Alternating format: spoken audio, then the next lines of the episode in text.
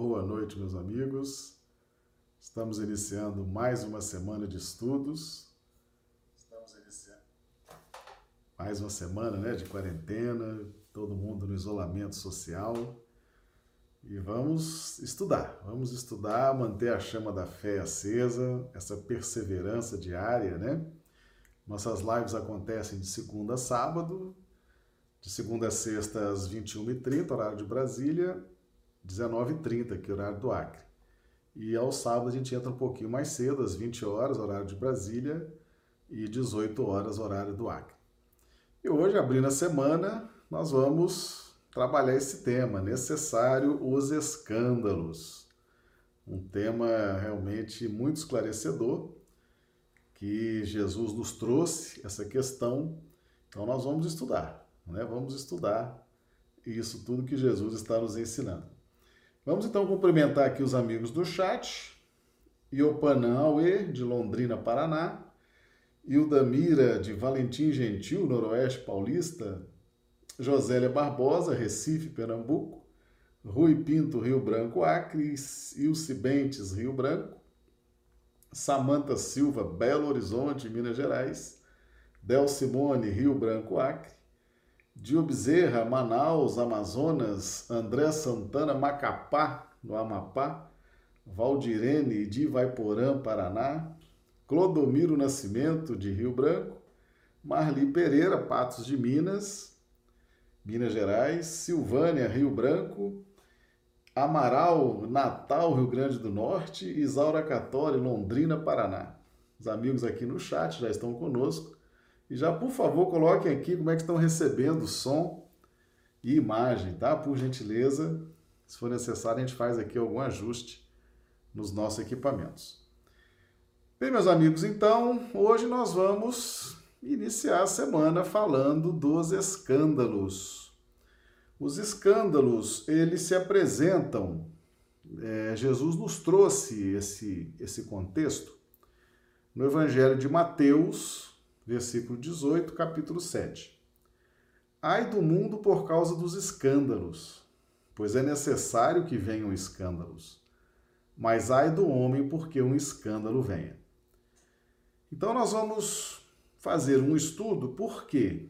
Porque há um significado de escândalos né, no sentido vulgar, no sentido comum dessa palavra, e há o sentido de escândalo no contexto do Evangelho. Tá bom?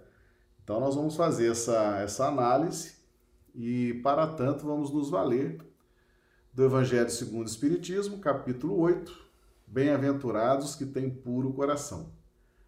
Escândalos, é dos itens 1 a 17. Então, vamos começar no item 12. Chegou aqui também o Ranulfo, né, de Londrina, Paraná. Sejam todos bem-vindos. Márcia Helena Antão, de Belo Horizonte, Minas Gerais. O Orne também chegou, Teresina, Piauí. Sejam todos bem-vindos. Então, meus amigos, no sentido vulgar, escândalo se diz de toda ação que, de modo ostensivo, vá de encontro à moral ou ao decoro. Então, o sentido vulgar é o sentido comum, é o sentido popular, como que as pessoas interpretam a palavra escândalo. O escândalo não está na ação em si mesma, mas na repercussão que possa ter. A palavra escândalo implica sempre a ideia de um certo arruído. Muitas pessoas se contentam com evitar o escândalo, porque este lhes faria sofrer o orgulho lhes acarretaria perda de consideração da parte dos homens.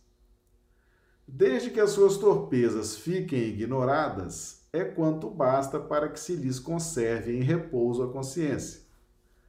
São, no dizer de Jesus, sepulcros branqueados por fora, mas cheios por dentro de podridão, vasos limpos no exterior e sujos no interior. Então, nós temos aqui esse sentido vulgar do escândalo, né? Esse sentido mais popular, como ele é conhecido. Quando se fala em escândalo é, a primeira coisa que vem à mente é repercussão, né? E as pessoas evitando que suas coisas ruins, que seus podres, né, sejam conhecidos de todos, para manter ali, né, para que não haja um escândalo, não haja um conhecimento público. Então, esse é o sentido vulgar, é o sentido popular. Não é esse o sentido, não é bem esse o sentido do escândalo no contexto do evangelho, tá certo? Então, Kardec faz muito bem essa diferença e nos esclarece bem essa questão. Então, vamos em frente. No sentido evangélico, a acepção da palavra escândalo, tão comumente empregada, é muito mais geral. Então, escândalo na concepção do Evangelho é bem maior do que esse conceito restrito que nós falamos anteriormente. Pelo que, em certos casos, não, lhe, não se lhe apreende o significado. Já não é somente o que afeta a consciência de outrem. É tudo o que resulta dos vícios e das imperfeições humanas.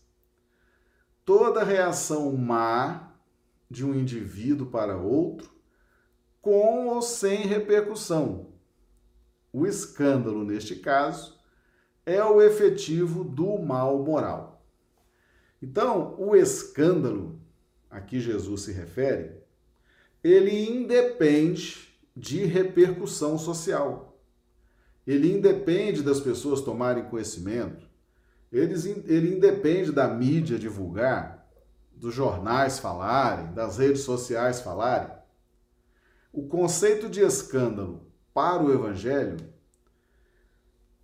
é tudo que resulta dos vícios e imperfeições humanas, sejam de conhecimento público ou não.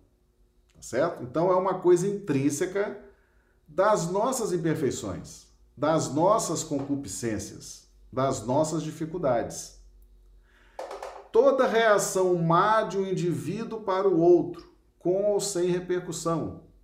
Então, quando nós nos relacionamos de uma forma ruim com as pessoas, reagimos às provocações, às brigas, etc., tendo ou não repercussão, é escândalo na concepção do Evangelho. Tá? Então, o escândalo, neste caso, é o resultado efetivo do nosso mal moral, das nossas dificuldades das nossas imperfeições. Então, Jesus chama isso de escândalo. Tá? É o resultado. Então, nós temos uma concupiscência, uma dificuldade, uma fraqueza. A isso, isso gera um resultado, certo? Então, esse resultado, seja de conhecimento público, ou seja só de um conhecimento restrito de poucas pessoas, é, um, é, é, o, é o conceito de escândalo. Tá bom? Então, o conceito de escândalo no mundo envolve repercussão em mídia, em rede social, em imprensa, em rádio, em televisão. Esse é o escândalo do mundo. O escândalo do evangelho, ele é o que resulta do nosso mal, com ou sem repercussão. Então são duas coisas bem diferentes, né? bem diferentes. Então vamos em frente aqui. É preciso que haja escândalo no mundo, disse Jesus. Porque, imperfeitos como são na terra, os homens se mostram propensos a praticar o mal. E porque árvores más só maus frutos dão. Aqui de azul. Deve-se, pois, entender por essas palavras que o mal é uma consequência da imperfeição dos homens, e não que haja para estes a obrigação de praticá-lo. Então veja bem, é preciso. Vamos cumprimentar aqui que tem gente chegando. O Antônio Sampaio, o Luiz e a Conceição, sejam bem-vindos. O Felipe, de Rio, todos de Rio Branco, sejam bem-vindos. É preciso que haja escândalo no mundo por quê? Porque esse planeta de provas e expiações é o palco, é o ambiente para que o mal seja tratado. Tá certo? Então, É necessário. É necessário. Então, como, como que nós vamos nos tratar do nosso mal, das nossas concupiscências, das nossas dificuldades? Elas precisam aparecer. Primeiro que eu só posso tratar, só posso cuidar aquilo que eu sei que existe, aquilo que aparece, aquilo que vem à tona. Então, é preciso que haja o aparecimento das nossas concupiscências no mundo. É preciso que elas sejam conhecidas de nós. Nem tanto dos outros, mas de nós, porque nós é que temos o poder de fazer a nossa transformação moral. Tá certo?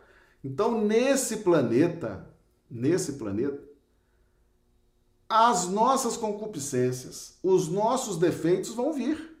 Precisam vir. Precisam ser tratados. Precisam ser conhecidos de nós. Tá certo? E eles virão. Eles virão como? Diante das circunstâncias da vida. Diante das circunstâncias que envolvem a família, diante das circunstâncias que envolvem a atividade profissional, diante das circunstâncias que envolvem atividade na casa espírita, diante das mais diversas circunstâncias e experiências da vida, o nosso mal vai surgir. As nossas concupiscências vão aparecer as nossas fraquezas vão vir à tona. Tá certo? É preciso que isso aconteça. Tá certo? É preciso que isso aconteça. Não quer dizer que nós somos obrigados a praticar o mal. São coisas bem diferentes. Então, quando Jesus fala é preciso que haja escândalo no mundo, ele fala no sentido terapêutico.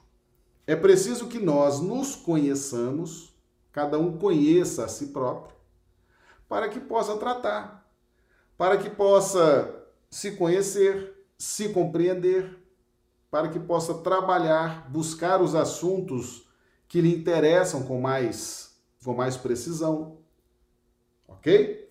Então, aqui é o local e principalmente para nós que estamos encarnados. Tá bom? Então, meus amigos, nós não temos a obrigação de praticar o mal, mas o mal que já praticamos e que ainda nutrimos na nossa intimidade, esse virá à tona. Virá à tona e vai ser tratado por nós, tá certo? Então, ninguém, nenhum de nós está predestinado a praticar o mal. Vocês conhecem bem a história da traição de Judas, né? De Judas para com Cristo. Chegou aqui também a Marlise, né? Marlise e Lourenço, sejam bem-vindos. No Velho Testamento dizia que Jesus seria traído.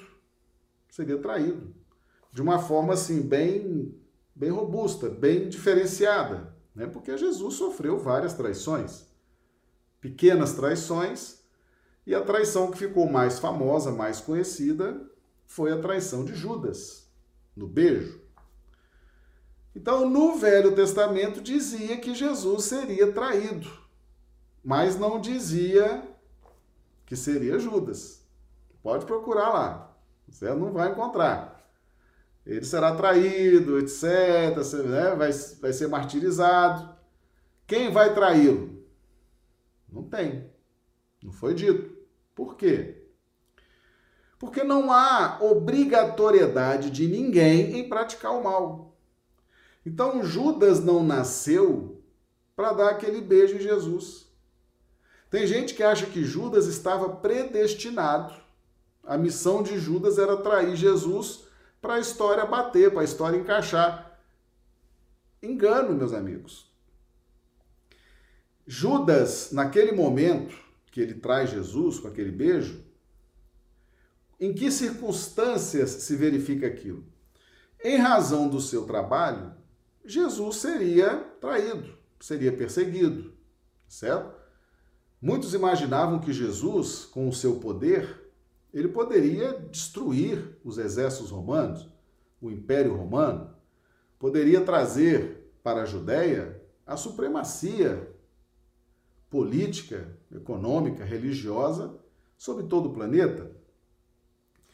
Então havia muitos pensamentos acerca daquele momento em que Jesus estava encarnado entre nós. E em razão do seu trabalho, em razão do seu evangelho, em razão dos milagres, tá certo? Então Jesus despertou a ira de muita gente. Jesus feriu muitos interesses, interesses religiosos, interesses políticos, interesses os mais diversos. Então era natural, era natural que Jesus sofresse, sofresse traições, sofresse armadilhas, sofresse perseguições, em razão da mensagem transformadora que ele trazia. Então, no Velho Testamento, no Antigo Testamento, já foi escrito: olha, ele vai vir e em razão do seu trabalho, da importância da sua mensagem, em razão de tudo que ele significa, ele vai sofrer perseguições, vão tentar matá-lo, persegui-lo, prendê-lo, será traído. Por quem? Não existe a indicação de uma personalidade, de uma pessoa. Por quê? Porque chegou aquele momento, para fazer o mal, você tem vários candidatos, você tem várias pessoas, tá certo? Todos nós podemos fazer o mal a todo instante. Naquele momento, quem estava mais invigilante, quem fez as interpretações mais equivocadas acerca de Jesus e acerca do trabalho de Jesus foi Judas. Por quê? Porque Judas imaginou o seguinte: Jesus, com todo esse poder que eu já vi que ele tem, ele é muito manso, muito humilde, muito pacífico. De repente, se tentarem prender Jesus, se tentarem pegar, se tentarem.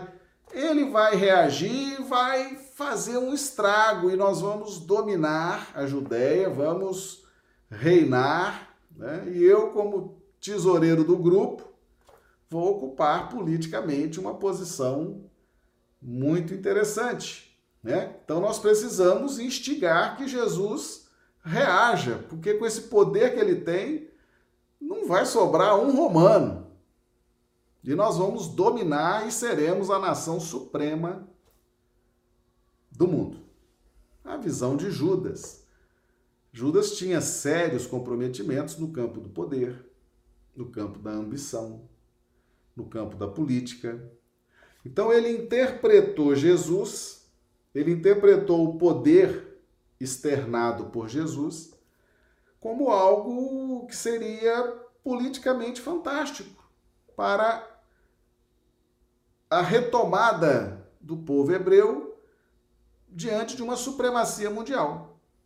E aí ele fez o que fez, né? Esperando que Jesus reagisse, que Jesus fizesse e acontecesse, aí Jesus, a gente já conhece a história, né? Então, poderia ser qualquer um. Os outros discípulos também traíram Jesus. Pedro negou três vezes. Os outros discípulos todos saíram correndo, com exceção de João, que ficou com ele até o final. Né? Então, Jesus sofreu pequenas traições. A própria multidão que acolheu Jesus quando ele entrou em Jerusalém, poucos dias depois perguntaram para essa multidão: Quem queres que eu solte, Jesus ou Barrabás? Eles gritaram o nome de Barrabás para que fosse solto.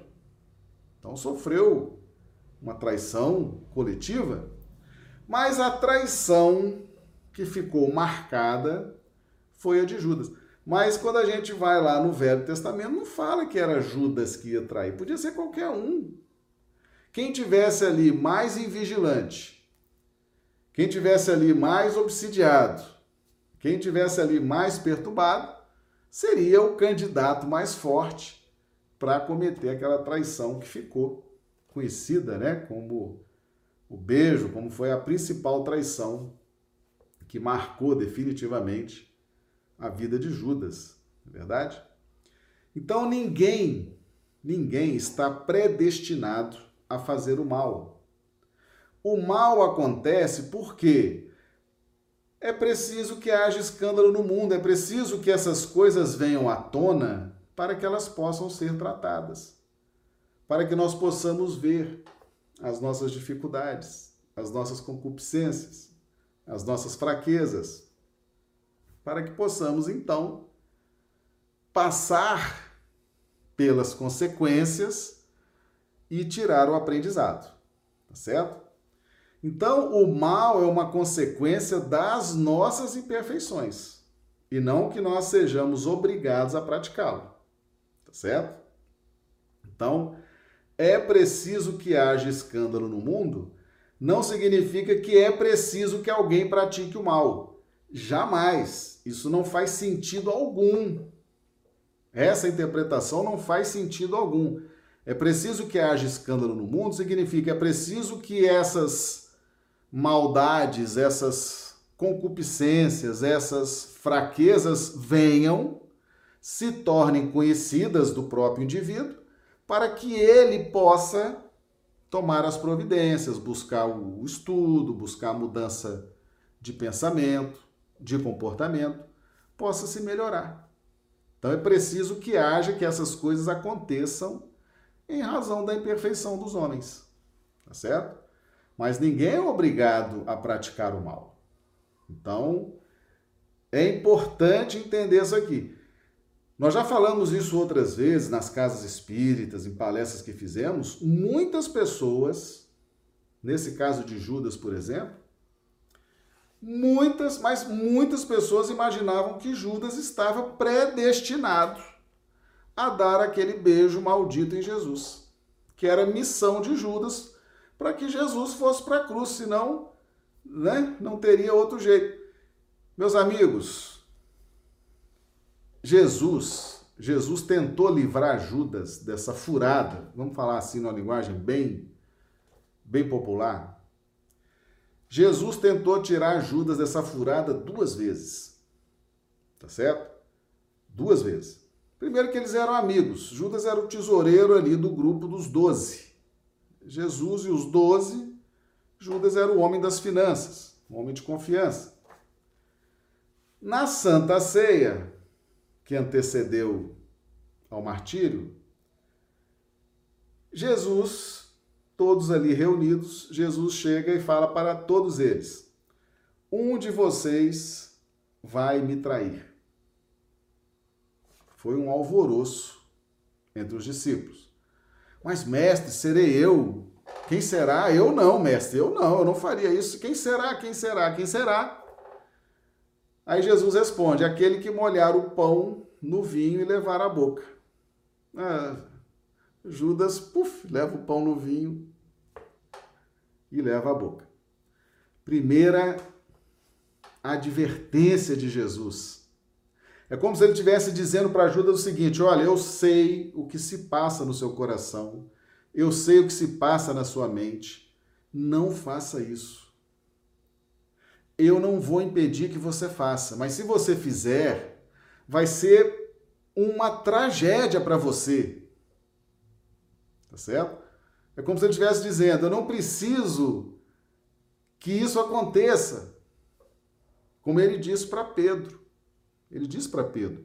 Quando ele foi preso, Pedro saca a espada e defende Jesus e corta a orelha do soldado.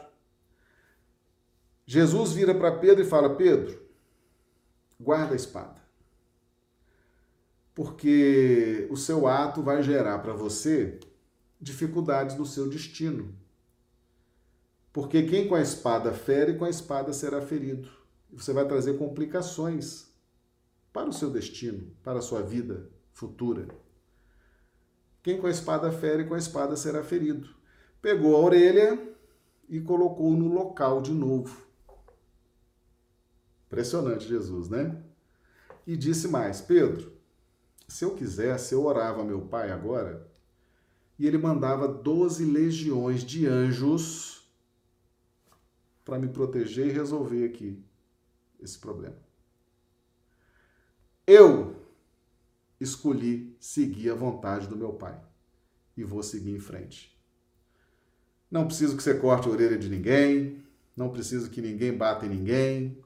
Se eu quisesse, eu tenho poder, tenho luz, posso mudar a história. Se eu entender que não é a hora ainda de eu ir para a cruz, eu não irei, certo? Eu desfaço isso aqui rapidinho, vou, né, uma outra oportunidade. Jesus tinha poder para isso, mas ele tomou a decisão de seguir adiante, certo? Ele tomou a decisão. É aquilo que nós já falamos aqui uma vez, quando ele estava na cruz, de braços abertos, ele vira para o alto e fala: Meu pai, por que me abandonaste? Abandonou nada, Jesus estava cheio de anjos em volta dele. Jesus nunca esteve sozinho, Jesus nunca esteve desamparado.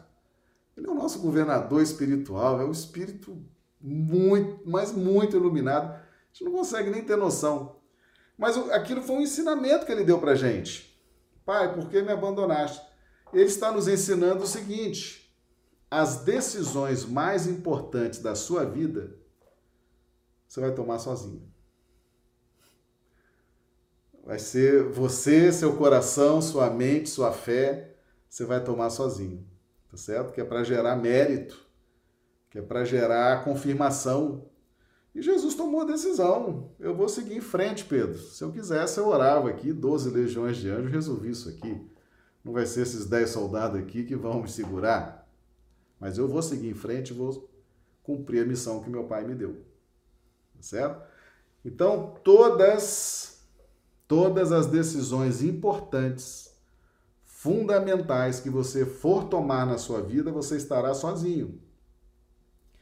Porque é preciso gerar mérito.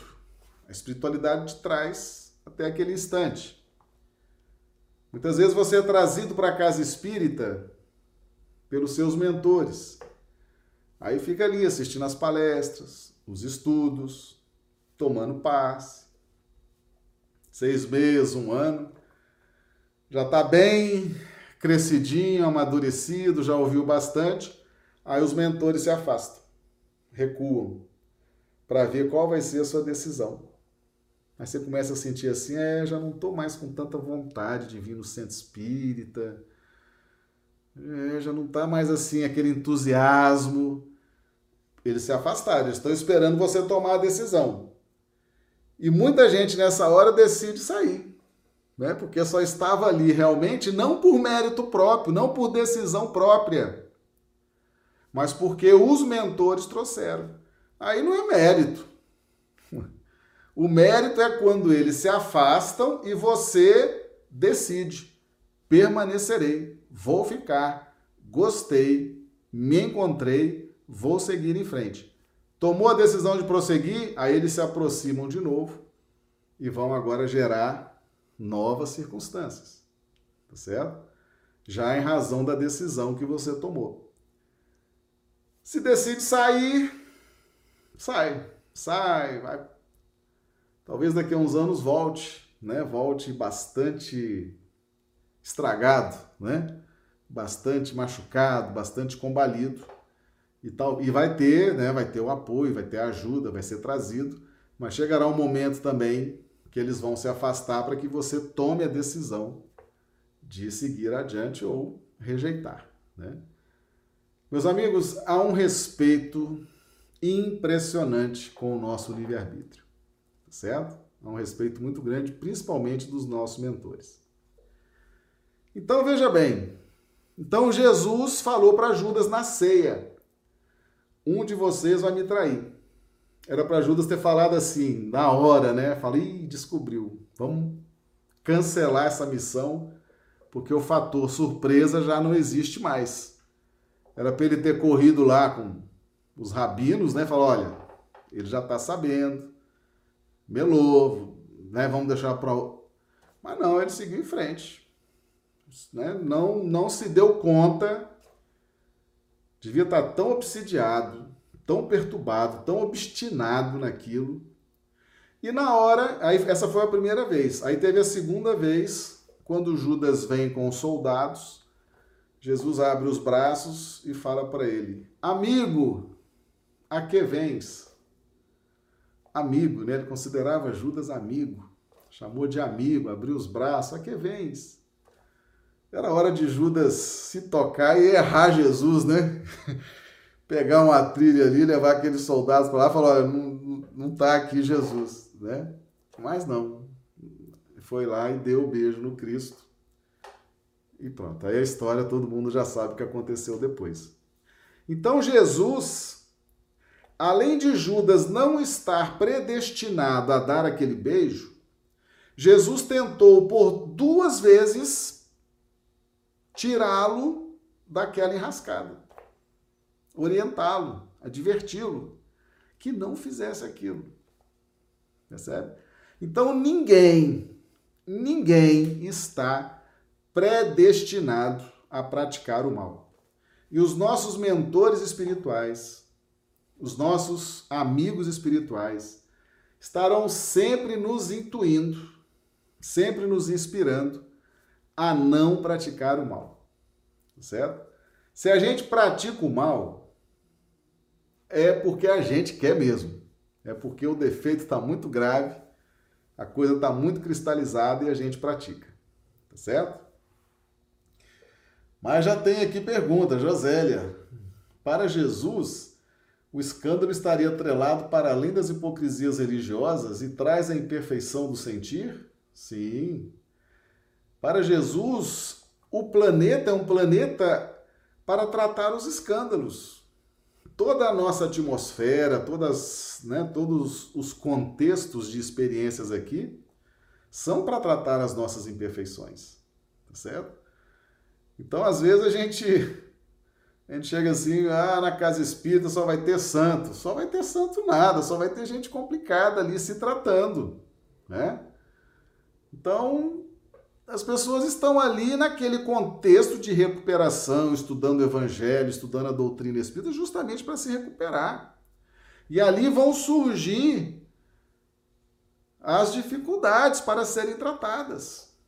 Uns têm dificuldades no campo do poder, outros no campo da inteligência, outros no campo disso, outros no campo daquilo. E a doutrina espírita vai estar ali ajudando a resolver aquela questão com os ensinamentos, com as luzes que os próprios espíritos trazem, tá certo? Então esse planeta é para isso, é para que essas coisas surjam. Surjam em todo e qualquer ambiente, tá certo? Por isso que é preciso ter sempre muito perdão, muita compaixão com relação aos outros e com relação a nós também, tá certo? Porque esse planeta é para isso mesmo, tá certo? É para a gente tratar é para a gente se tratar, tá bom? O Josélia também perguntando: Judas ouviu Jesus dizer várias vezes que o reino dele não era desse mundo. Essa falha de interpretação do traidor contou com a ajuda dos inimigos espirituais dele ou dos de Jesus? Certamente, Josélia. Ah, o processo sempre se dá daqui para lá. As minhas imperfeições atraem os obsessores, tá certo? Então, as dificuldades que Judas tinha, certamente as companhias espirituais encontravam ali um canal para fazer os seus influxos também, tá certo? Então, o que já estava ruim ficou pior, mas sempre o ponto parte de nós, de nós que estamos encarnados. Nós é que já trazemos a dificuldade, que ela é depois então potencializada. O Ranulfo. Então, um mal pode ser uma consequência de nossas escolhas? Exatamente, Ranulfo. Se o nosso coração ainda é imperfeito, mal, odiento, nós vamos ter escolhas não muito distantes dessa pauta, tá certo? Porque nós não teremos ainda condições de fazer escolhas mais iluminadas. Então, nossas escolhas serão realmente, elas vão nos trazer consequências, tá certo? Tranquilo para todo mundo? Então vamos lá.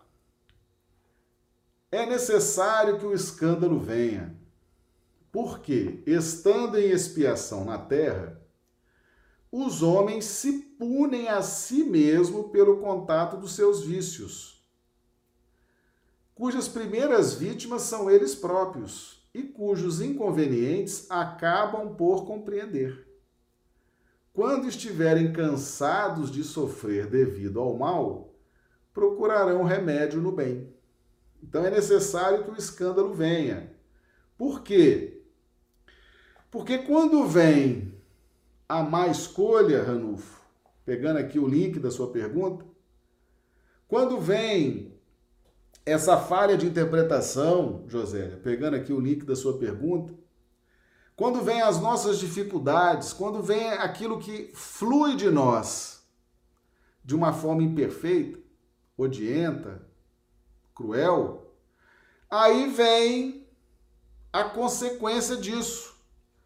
Vem as brigas, vem as dificuldades, vem as doenças, vem as inimizades, vem as dores, vem as perseguições. Então, em razão do que falamos, do que fazemos, do que apresentamos, vem essa reação e a gente sofre, a gente se apequena, a gente se angustia, a gente não consegue ter uma, uma fluidez nas experiências da vida. Então é necessário que o escândalo venha, é necessário que eu bote para fora as minhas imperfeições, e sofra as consequências dela. Perceba? Então, só se eu puser para fora as minhas imperfeições, só se eu fizer as coisas que estão ainda na pauta do mal por dentro de mim, essas coisas se exteriorizam, aí vem as reações da lei de causa e efeito. Vem as reações das pessoas, vem as reações da vida, aí eu começo a perceber, começo a perceber que eu sou a minha própria vítima. E aí eu vou buscar ajuda. Vou buscar o remédio no bem. Final aqui do trecho de azul. Quando estiverem cansados de sofrer devido ao mal, procurarão remédio no bem. Então, as nossas dificuldades, elas sendo repetidas, elas vão produzir em nós um estado de exaurimento. Exaure, a gente se enche daquilo, a gente não aguenta mais sofrer, a gente não aguenta mais perder, a gente não aguenta mais ficar para trás, a gente não aguenta mais tanta dor, aí vamos buscar ajuda, normalmente no centro espírita, né? no nosso caso. Mas muitos vão buscar ajuda com psicólogos, psiquiatras, terapias, coachings, autoajuda. Vão buscar ajuda nós estamos buscando ajuda no Espiritismo, certo? Então, todos nós que chegamos na casa espírita estamos em busca de ajuda. Estamos sofrendo por qualquer motivo. Os motivos são os mais variados. Os mais variados. Então, todas as pessoas que chegam no centro espírita eu nunca vi ninguém chegar no centro espírita e chegar e falar: Ó, oh, vim aqui porque eu tô feliz. Então, como eu tô feliz, eu vim, vim aqui. Nunca vi, tá certo? Em vários anos de centro espírita, dirigindo casa espírita, dirigindo reunião médica, eu nunca vi ninguém chegar no centro espírita trazendo uma flor porque tá feliz. Eu vim aqui porque. Nunca. Tá todo mundo arrebentado emocionalmente, com dificuldades na saúde com dificuldade nas emoções, com dificuldade nos sentimentos, tá certo? Aí vem buscar o remédio e vão no local certo, né?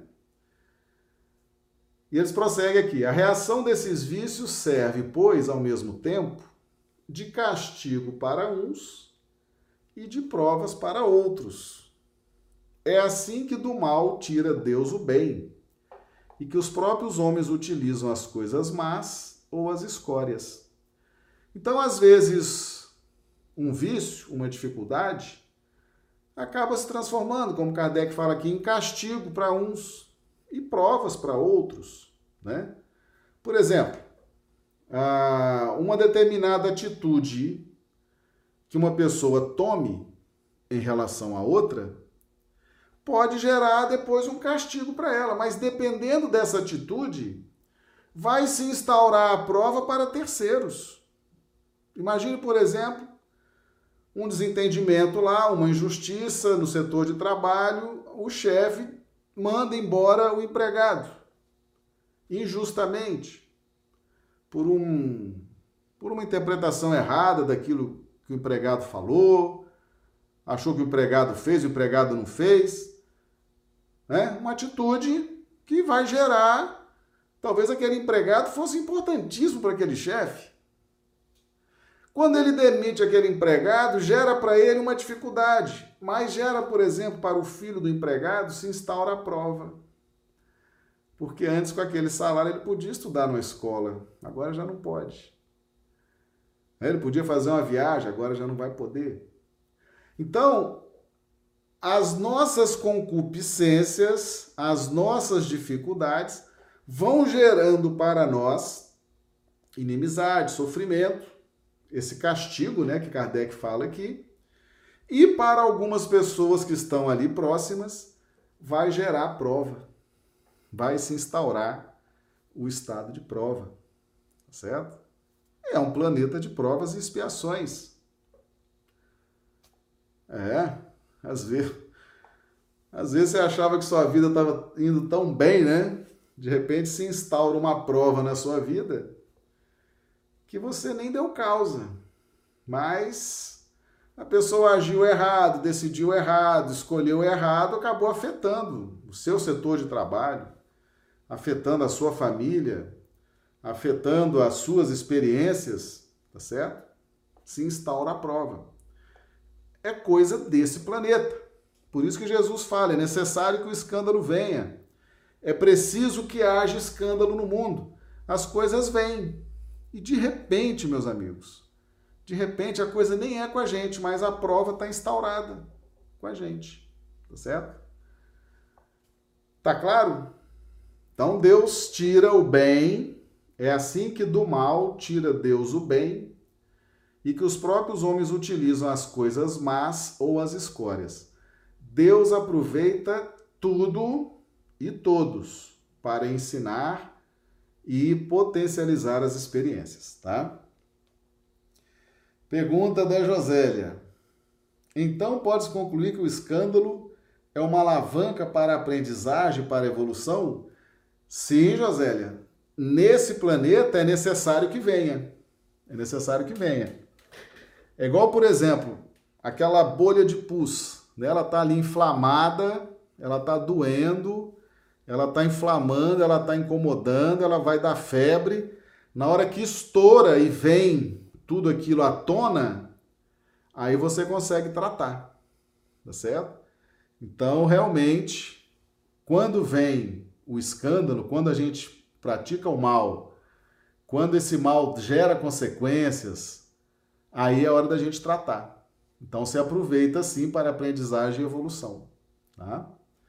O André, o escândalo é necessário para nosso processo evolutivo e o conhecimento de si mesmo? Exatamente, André. A gente pratica o mal, sofre a consequência, era para aprender, né? Era para buscar o remédio, buscar a casa espírita, buscar orientação, e às vezes busca, e às vezes acha, e às vezes se modifica, se transforma, tá certo? Agora tem gente que erra e erra e continua errando e recebe o remédio e não, não adianta e continua errando, continua, continua. Autoconhecimento faz parte do nosso processo evolutivo, tá certo? Então sempre vai existir uma reação contrária àquilo que nós fazemos, né? Tem até uma lei de Newton.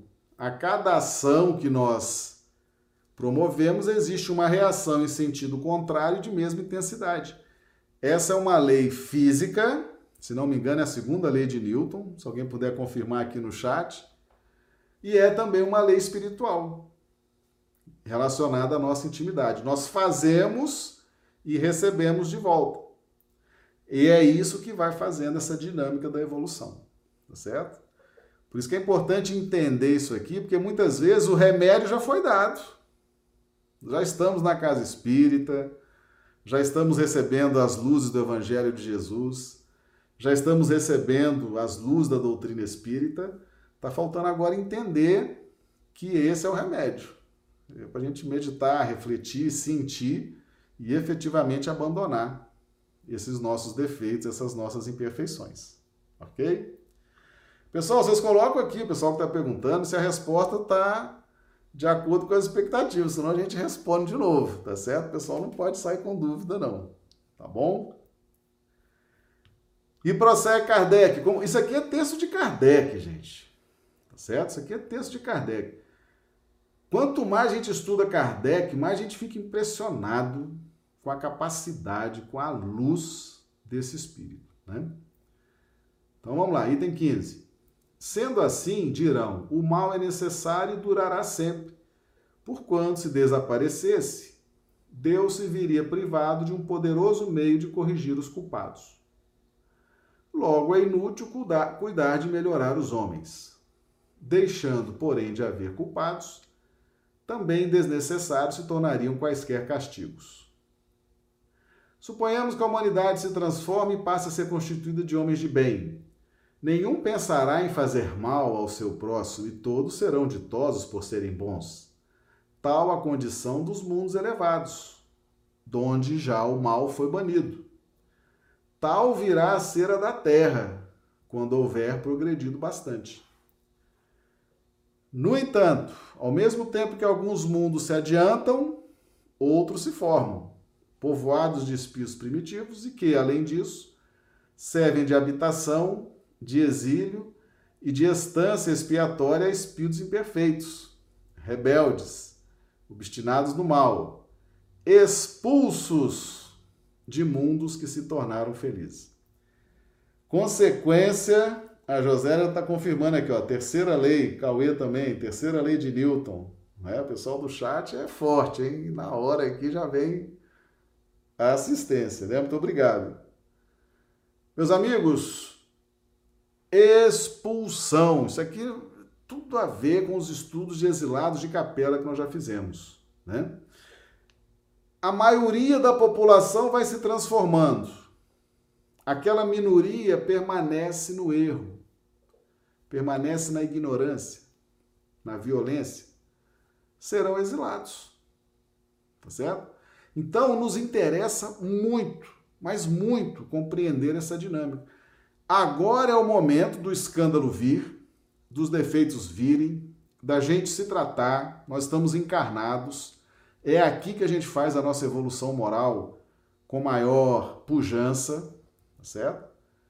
Então, não é para ficar com remorso, não é para ficar com medo, não é para ficar com culpa porque errou, não. Tá certo? Ah, eu errei, eu fiz isso né? Errei, errei, errei. Sim, errou, errou, porque aqui é lugar de errar. Aqui é necessário que o escândalo venha para que você seja tratado. Tá certo? Errou? Errei. Errou? Levanta, bate a poeira. Aprendeu a lição? Aprendeu. Pratica o auto, o auto perdão, a autocompaixão. Faça uma releitura dos seus erros né? Aprendeu a lição? Então vai e não peques mais. Não foi assim que Jesus fez com a mulher pega em adultério? É? Atire a primeira pedra aquele que não tem pecado. Não é verdade? Então quem está, quem está nesse processo, está errando, está caindo, está errando, está caindo, corrigiu, aprendeu, aprendeu a lição, já sofreu, já aprendeu? Auto perdão, autocompaixão, faça uma releitura. Eu agi assim porque eu era um bárbaro, eu agi assim porque eu não tinha conhecimento, eu agi assim porque eu dei vazão aos meus desejos incontroláveis, eu agi assim porque eu não tinha respeito, eu agi assim por causa disso, agi assim por causa daquilo. Hoje eu sou uma nova criatura, penso diferente, o evangelho me mudou, a doutrina espírita me transformou. Perfeito. Segue em frente. Segue em frente. É isso que Jesus está nos dizendo, tá certo? É necessário que o escândalo venha para que seja tratado. É aqui, nesse planeta, onde a reação virá, onde o ódio das pessoas virá, onde a incompreensão virá tá certo? Você vai sofrer as consequências das suas maldades, das suas concupiscências, é para aprender, é para despertar. Aqui é a hora, tá certo? Aqui é o local. Por isso que nós estamos aqui. Não existe um que não esteja aqui encarnado, que não esteja passando por esse processo. Uns mais, outros menos. Aqueles que já estão bem adiantados na evolução sofrem menos, porque tem menos defeitos, menos imperfeições. Mas todos nós que estamos aqui na Terra estamos passando por esse contexto que é típico desse planeta. Ok? Tranquilo? Muito bem. Então vamos em frente aqui. Mas ai daquele por quem venha o escândalo. Quer dizer que o mal, sendo sempre o mal, aquele que a seu malgrado servir de instrumento à justiça divina, aquele cujos maus instintos foram utilizados, nem por isso deixou de praticar o mal e de merecer punição. Então veja bem, mas ai daquele por quem vem o escândalo. Ninguém, ninguém no plano físico e no plano espiritual está livre, está livre de ser responsabilizado pelos seus maus procedimentos, pelos seus, né, pelos seus maus comportamentos. Ah, mas eu não sabia. Eu não sabia. Sim, você não sabia. Você não será tão culpado quanto um que sabia. Paulo nos ensinou: aquele que não conhece a lei, o que ele faz é lei.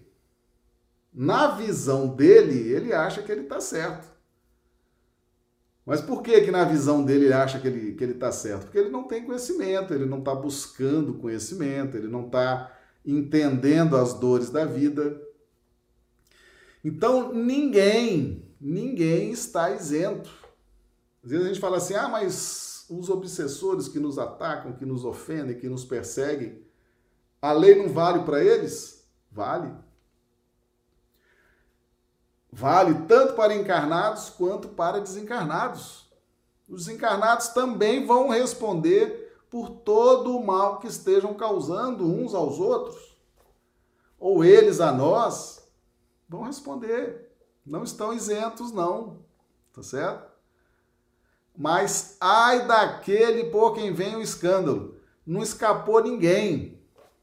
Nem os que têm conhecimento, nem os que não têm conhecimento. Os que não têm conhecimento vai ser atenuado. Mas isento de pena não tá não. Tá certo? Uma coisa é eu ter a minha punição atenuada, né? Outra coisa é eu ser isento, fazer o que eu quero, do jeito que eu quero e não ter consequência. Isso não existe. Vai ser atenuado porque eu não sabia. Então vai ter ali, não vai ser tão grave a consequência quanto aquele que já tinha conhecimento. Mas ninguém está livre, não. Tá certo? Importante entender isso aí. Assim é, por exemplo, que um filho ingrato é uma punição ou uma prova para o pai que sofre com isso. Porque esse pai talvez tenha sido também um mau filho que fez sofrer seu pai. Passa ele pela pena de talião. Mas essa circunstância não pode servir de excusa ao filho, que a seu turno terá de ser castigado em seus próprios filhos ou de outra maneira.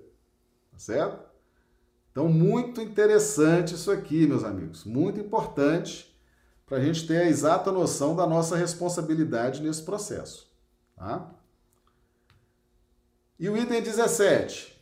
Se vossa mão é causa de escândalo, cortai-a. Figura enérgica esta, que seria absurda se tomada ao pé da letra, e que apenas significa que cada um deve destruir em si toda causa de escândalo, isto é, de mal, arrancar do coração todo sentimento impuro e toda tendência viciosa. Quer dizer também que, para o homem, mais vale ter cortado uma das mãos antes que servir essa mão de instrumento para uma ação má. Ficar privado da vista antes que lhe servirem os olhos para conceber maus pensamentos. Jesus nada disse de absurdo para quem quer que aprenda o sentido alegórico e profundo de suas palavras. Muitas coisas, entretanto, não podem ser compreendidas sem a chave que, para as decifrar, o Espiritismo faculta. Então, se a vossa mão é causa de escândalo, cortai-a.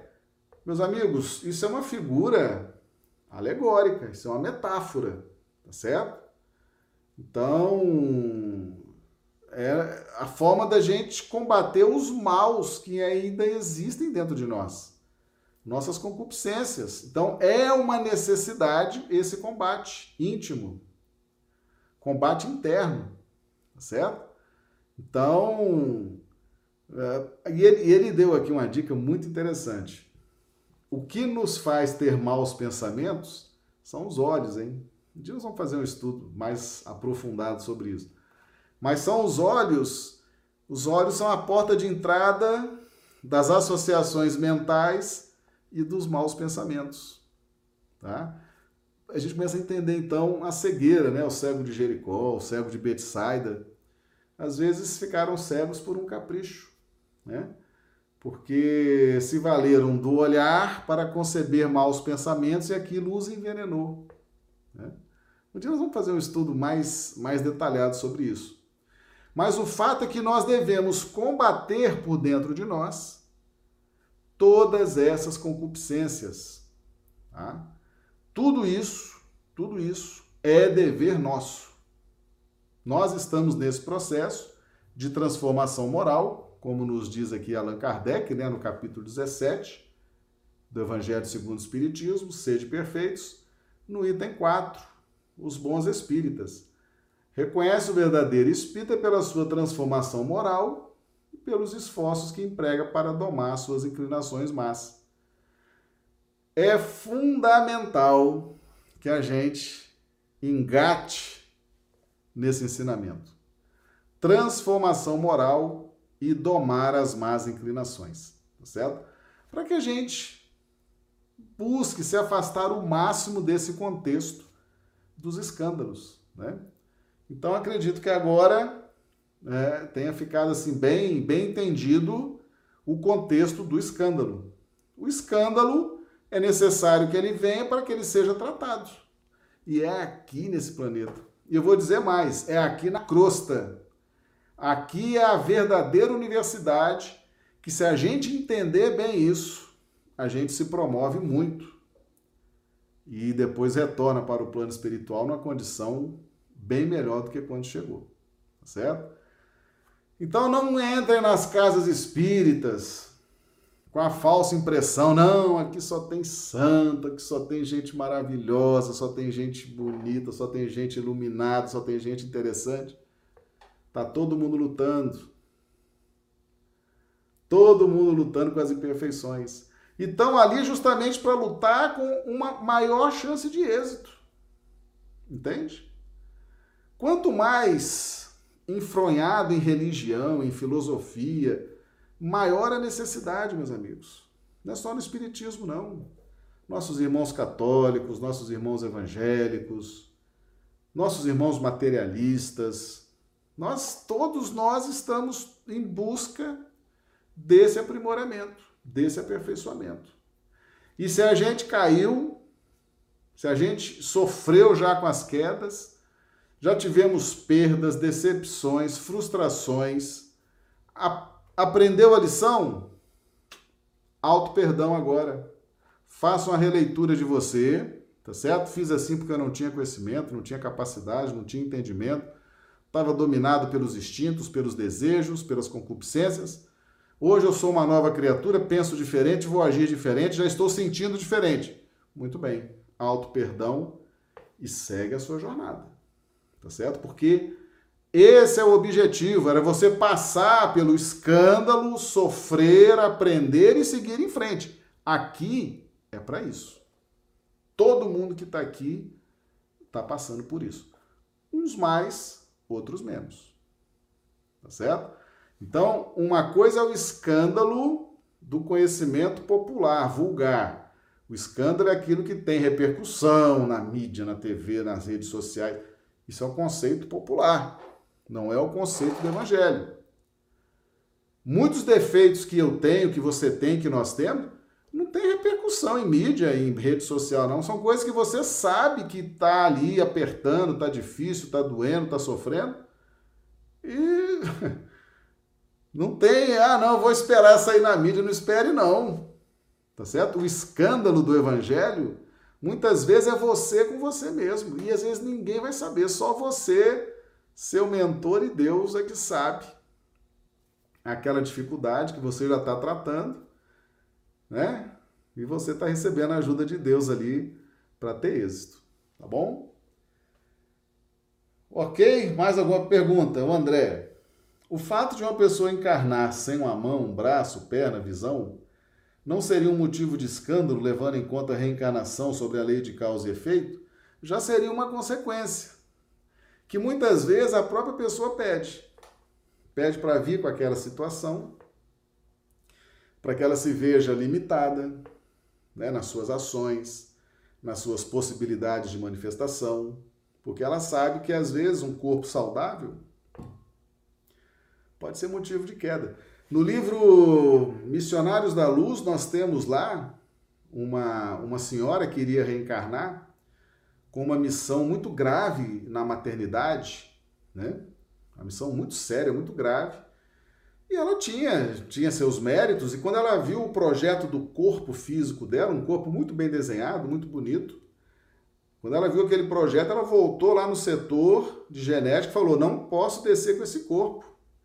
Isso vai me trazer muitos problemas. A beleza física vai desviar os meus pensamentos dos compromissos que eu tenho com esses filhos, com a, né, com a minha transformação. Não quero esse corpo atraente, não quero esse corpo bonito. E o pessoal mudou. Mudou e aquela beleza foi trocada.